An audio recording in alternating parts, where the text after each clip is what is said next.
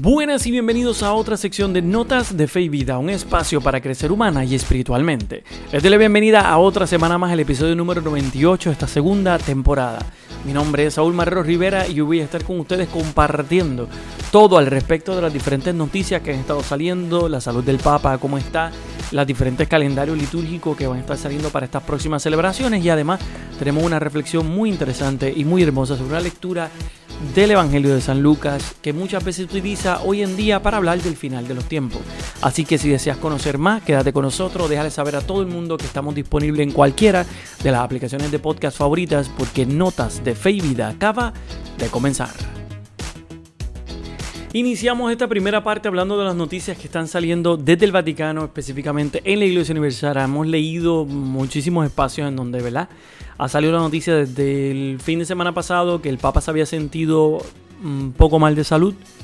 Eh, dejaron claro que el cuadro clínico del Papa eh, podría ser algún estado gripal, un poco de gripe, eh, con una inflamación en algunas vías respiratorias, pero no es pulmonía. Con todo y con eso, eh, el cuadro clínico ha mejorado, pero los médicos le han pedido al Papa que no realice el viaje previsto para la COP28. Em, lo cual Francisco con gran pesar pues ha aceptado. Se entiende que por consejo de los médicos eh, canceló el viaje a Dubai, que estaba para el primero al 3 de diciembre. En este momento no sé si realmente estamos tratando, yo estoy tratando de buscar si específicamente iba a tener alguna participación dentro de la COP. Recuerda que la COP es el encuentro que se, que iba a hacer en Dubai sobre el cambio climático. Los problemas climáticos mundiales, la crisis climática, los diferentes países iban a tener algún espacio y obviamente él acaba de publicar Laudate Deum, eh, que es como su segunda parte, hasta cierto punto un tipo de continuación a Laudato Si, y pues el que fuera a la COP, una de las cosas que él menciona en la Laudate Deum era que él quería ir a la COP. Y ahora tener este espacio de no poder ir a la COP también trae un poco pues, de problema que él quería. Eh, no sé si realmente con todo y que ha cancelado algunas de las audiencias generales y con que ha cancelado otras cosas, no sé si iba a tener algún tipo de participación dentro de la COP o solamente su viaje era como motivo de visita y de estar allí presente. No sé si le iban a tener algún tipo de eh, de espacio en ese sentido. Lo que sí es que eh, se entiende hasta cierto punto que debía pronunciar un discurso en la mañana del sábado 2. Eso es lo que he tratado de conseguir, lo que por lo menos he conseguido. No sé si realmente lo iba a pronunciar o si todavía está abierto el espacio para que lo pronuncie de manera virtual. Eh, veremos específicamente qué va a suceder, si realmente lo va a pronunciar de una manera virtual o qué. Con todo y con eso, eh, se ha descartado pues, que está mejorando y todo lo demás. Como quiera, los médicos le dijeron no lo haga. Él quiso aceptar La, la, decisión de los médicos o la opinión de los médicos para no ir. Pero Mateo Bruni, que es la persona que. El portavoz del Vaticano descartó que había una neumonía, pero mostró que una inflamación pulmonar era la causante de algunas dificultades respiratorias del Papa. Recientemente, como quiera, ha estado visitando y ha estado teniendo visitas dentro de Roma eh, específicamente en el Vaticano, y, pero tuvo que descartar su llegada a la COP28. Claro, obviamente la enfermedad ahora del Papa pues ha creado un montón de revuelo en muchos aspectos. La gente que habla, todos los que dicen que si ya, si ya le queda poco al Papa, que ya está muy viejo, que bla bla bla bla, y otros sucesos importantes, pero realmente no me interesa. Nada de lo que la gente opina en este respecto, realmente nada, está eh, con antibióticos, eh, vía por intravenosa le pusieron y pues le ha hecho todo bien, está descansando y manteniendo pues sus trabajos particulares hasta donde puede. Si realmente el sábado 2 de, 2 de diciembre pronuncia algún mensaje, pues ya eso es otro punto diferente. No sé si lo va a hacer de manera virtual o qué, pero no va a ir a Dubai. Eh, tristemente, como quiera, vamos a estar pendientes aquí en Notas de Fe y Vida. Vamos a estar pendientes a que todo lo que va a pasar en la COP28 y ya para la semana que viene le vamos a tener mucha información, o por lo menos la información más e importante de lo que pasó en la COP28 y de qué se habló y cuáles son los motivos para este encuentro. Eh, con todo y con eso, ¿verdad? Es muy importante que se tenga claro y que podamos entender que esto era un espacio que el Papa quería estar. Desde Laudate Deum lo lleva hablando que quería estar presente allí en Dubái, pues lastimosamente no va a poder. Si realmente usted no conoce específicamente qué es lo que ha escrito en Laudate Deum, la puede conseguir, está totalmente gratuita y si no, pues recuerda que el próximo eh, viernes primero de diciembre vas a poder acceder a la, por, por, todas las diferentes redes. Van a estar hablando de cómo inicia la COP28 en Dubái, los diferentes temas que se van a estar tocando allí en ese encuentro en Dubái. Así que nada, oraciones por el Papa para que se vaya mejorando, para que su salud mejore más todavía y que él pueda hasta cierto punto, ¿verdad? Ir eh, recobrar hasta cierto punto las fuerzas necesarias para poder continuar todo su caminito. Así que le deseamos lo mejor al Papa en este espacio de recuperación. En otra noticia, ya estamos a punto de iniciar el tiempo de Adviento, este tiempo de espera, de preparación, de cercanía a la llegada y el nacimiento de nuestro Señor Jesucristo. Y pues la oficina del Vaticano, específicamente la oficina de celebraciones litúrgicas del Sumo Pontífice, ya comenzó a dar el calendario de las ceremonias eh, para las fiestas natalicias que va a presidir el Papa Francisco. La del 24 de diciembre, el Santo Padre va, a presidirla en la Santa Misa de Navidad, en la noche en la Basílica de San Pedro, eso es lo que se espera.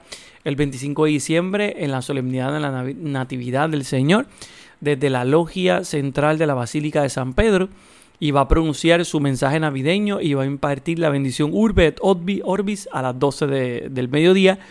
El domingo 31 de diciembre va a celebrar la solemnidad de María Santísima Madre de Dios y va a presidir las primeras vísperas y el Te Deum en acción de gracias por el año transcurrido a las 17 horas de Roma, mientras que el primero de enero va a celebrar a las 10 de la mañana hora en la, este, en la Basílica de San Pedro, va a presidir la Santa Misa por la Jornada Mundial de la Paz. El sábado 6 de enero va a también estar en la solemnidad de la Epifanía del Señor presidirá la Santa Misa en la Basílica de San Pedro a las 10 horas de la mañana. Y por último, el 7 de enero, en la fiesta del bautismo del Señor, en la Capilla Sistina va a celebrar la Santa Misa con el bautismo de algunos niños a las 9 y 30 de la mañana. Todas las ceremonias que se añaden a ya anunciadas, pues por el maestro de celebración litúrgica para el mes de diciembre son el 8 de diciembre. Francisco va a presidir la ceremonia con, la tradicional, con el tradicional acto de veneración de la Inmaculada Concepción. El 12 de diciembre va entonces también a celebrar la misa en la Basílica de San Pedro por la celebración de la Santísima Virgen María de Guadalupe, patrona de América Latina y fiesta que el Papa Francisco comenzó a celebrar desde el 2014. Así que ahí tienes por lo menos un calendario por si quieres seguirlo. No porque vayas a estar en Roma, si estás en Roma, pues felicidades por ti. Pero si estás acá en, Puerto Rico, Estados Unidos, en donde me quieras escuchar en América Latina, te doy el calendario por si quieres buscarlo y ver las celebraciones. Recuerda que todas las celebraciones del Santo Padre se transmiten a través de YouTube. Lo puedes encontrar allí en Vatican eh, Media. La puedes ver allí directamente. Va gratis. Tienen diferentes secciones en inglés, en español. Te dan las traducciones, te dan todo. Así que puedes encontrarlo en YouTube, en Vatican Media, para que puedas seguir las diferentes eh, celebraciones que el Papa va a tener en este tiempo de Adviento y estas celebraciones de Navidad. Eh, siguiendo un poco pues, las noticias que hemos dado al principio y entendiendo un poco la realidad de lo que estamos viviendo, les mencionaba al principio, ¿verdad?, que con toda esta noticia del Papa que se siente mal y todo lo demás y todos los problemas después del tema de la sinodalidad o en la primera parte del sínodo, surgen, salen a relucir demasiados temas, muchos temas en donde ya la gente piensa que se está acabando todo, que estamos en el final de los tiempos, que la sociedad está súper perdida, que todo está mal. Y lo vemos todo como tiempos difíciles. Nos convertimos en nuestra vida como nubes negras, nubes negras que no tenemos otra cosa que hablar más que de lo negativo. El país destruido, la realidad yéndose a pique, los jóvenes ya sin ir a la iglesia. Ese tipo de realidades que muchas veces nos agobian y que a veces nos llenan la mente de, de peso y hacen que nuestra conciencia pese a niveles extremos que no nos dejan ni dormir, descansar ni disfrutar ni pasarla bien en familia. Eh, lo digo porque es una realidad. Muchas veces lo escucho y uno lo escucha totalmente en todo el sentido de la palabra. El que a veces la gente me diga, muchas veces, no, es que la sociedad está perdida, que los jóvenes ya no creen en Dios. Eh, y a mí a veces eso me carcome, ¿no? Eh, me enerva y me da dificultad para pensar. En el sentido de que no es lo mismo. Cuando hablamos de estas realidades, cuando hablamos de los jóvenes en la forma despectiva de entender que ya los jóvenes no creen en Dios, a veces siempre me sale una sola pregunta en mi cabeza. Tal vez no creen en tu Dios, pero creen en Dios. Tal vez no en el Dios que te educaron o te enseñaron a ti. Tal vez no en el Dios que muchas veces está limitado en nuestra mente, pero tienen una visión de Dios. Tienen una visión de espiritualidad, tienen una visión de realidad, pero tal vez nos, no iguala como nosotros esperamos que sea. Eso no implica, bajo ninguna circunstancia, que ellos no creen en Dios. El problema es que tal vez su visión de Dios es bien diferente. Recientemente, la semana pasada, que me encontraba, y como les explicaba en el programa anterior, me encontraba en Acción de Gracia en Aguadilla, en un proyecto de las hermanas salesianas. Em, me encanta demasiado, me encantó demasiado llevarme estas jóvenes a trabajar. Jóvenes que ofrecen de toda una semana, porque la institución en que laboro nos da una semana completa, ¿verdad? Nos quita otros días libres para darnos la semana de acción de gracia en su totalidad. Y pues estas jóvenes ofrecen de su tiempo libre, de una semana que tienen libre de poder irse a disfrutar, a pasarla bien, a no tener que estar conmigo y con otras personas trabajando, pero ofrecen una semana completa para ir al servicio de los más necesitados, de los más vulnerables, a entregar sus talentos en favor de los de aquellos que necesitan. Realmente hacen misión realmente viven la parte del cristianismo, esa enseñanza cristiana que está en cada una de nuestras esencias y que Jesús busca. Amar al prójimo como a sí mismo. Están entregándose sus vidas, sus amores por otro.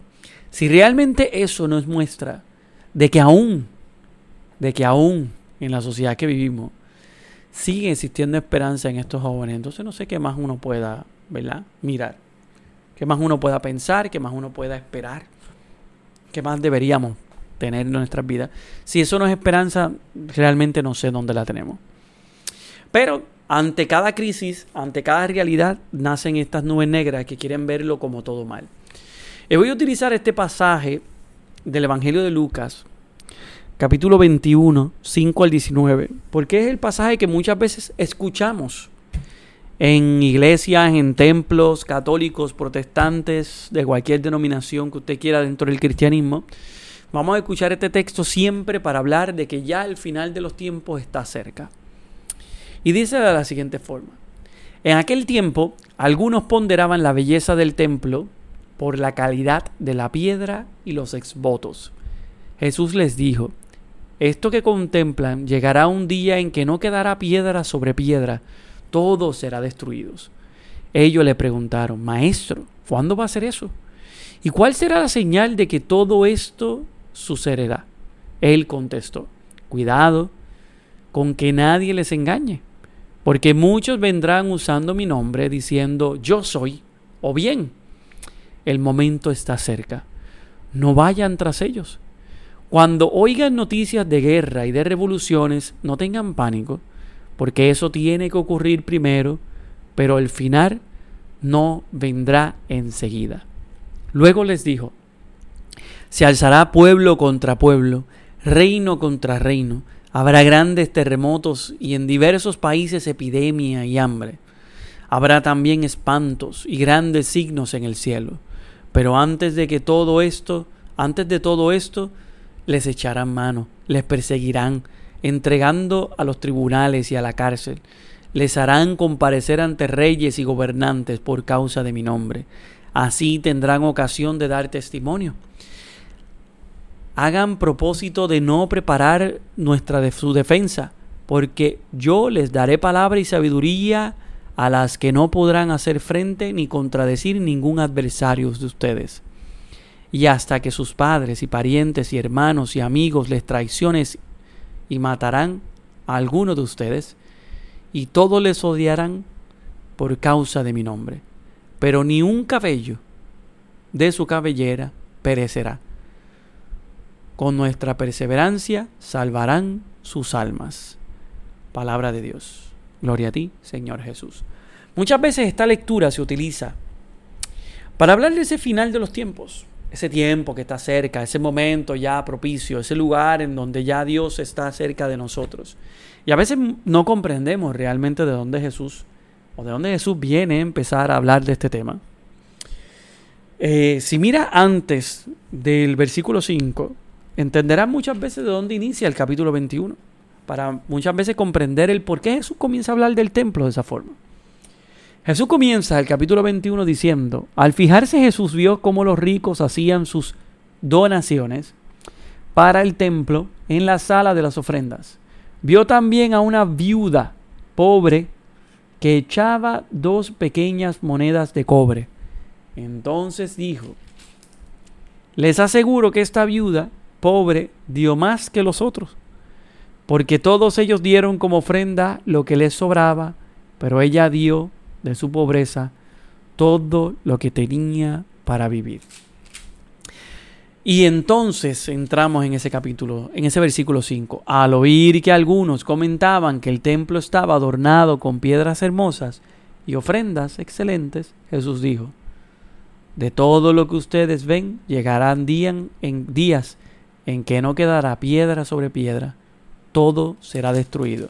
Claro, es una continuación propia al argumento de Jesús de tratar de enseñarles que uno no da lo que sobra, uno da su vida entera a Dios.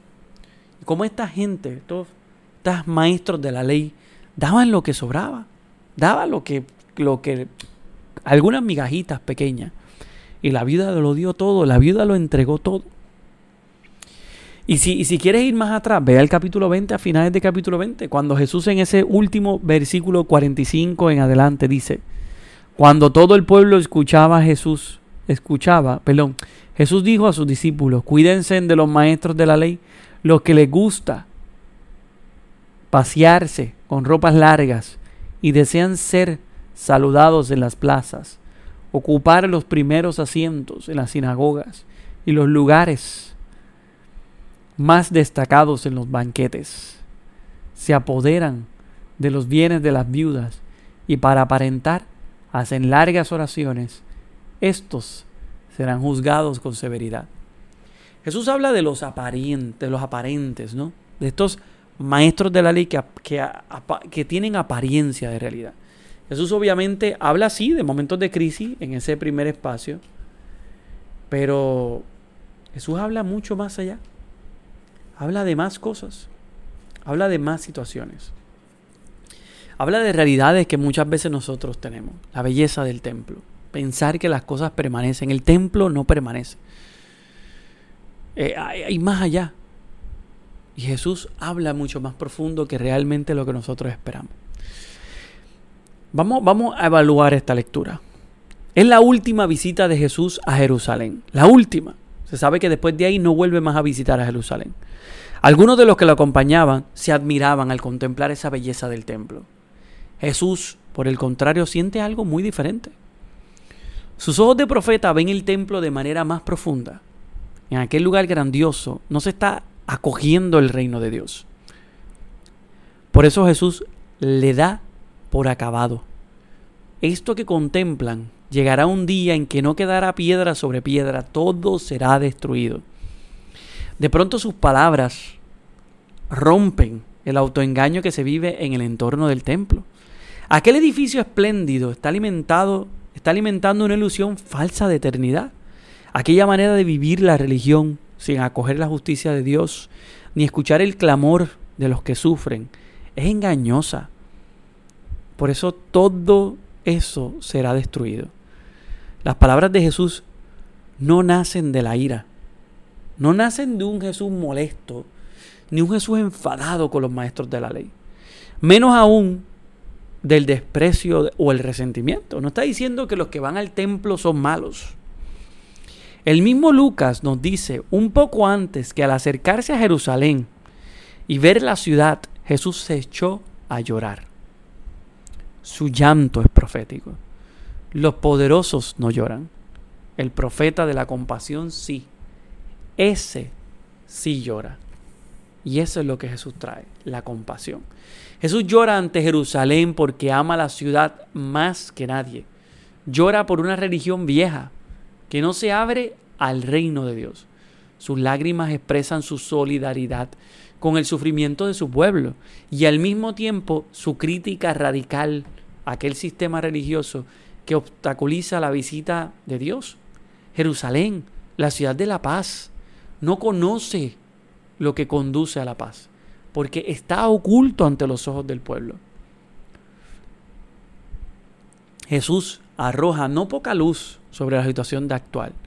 A veces en tiempos de crisis como los nuestros, la única manera de abrir caminos a la novedad creadora del reino de Dios es dar por terminado aquello que alimenta una religión que podríamos decir caduca, vieja, sin generar la vida que Dios quiere introducir en el mundo. Dar por terminado algo vivido de manera sacra durante siglos no es fácil.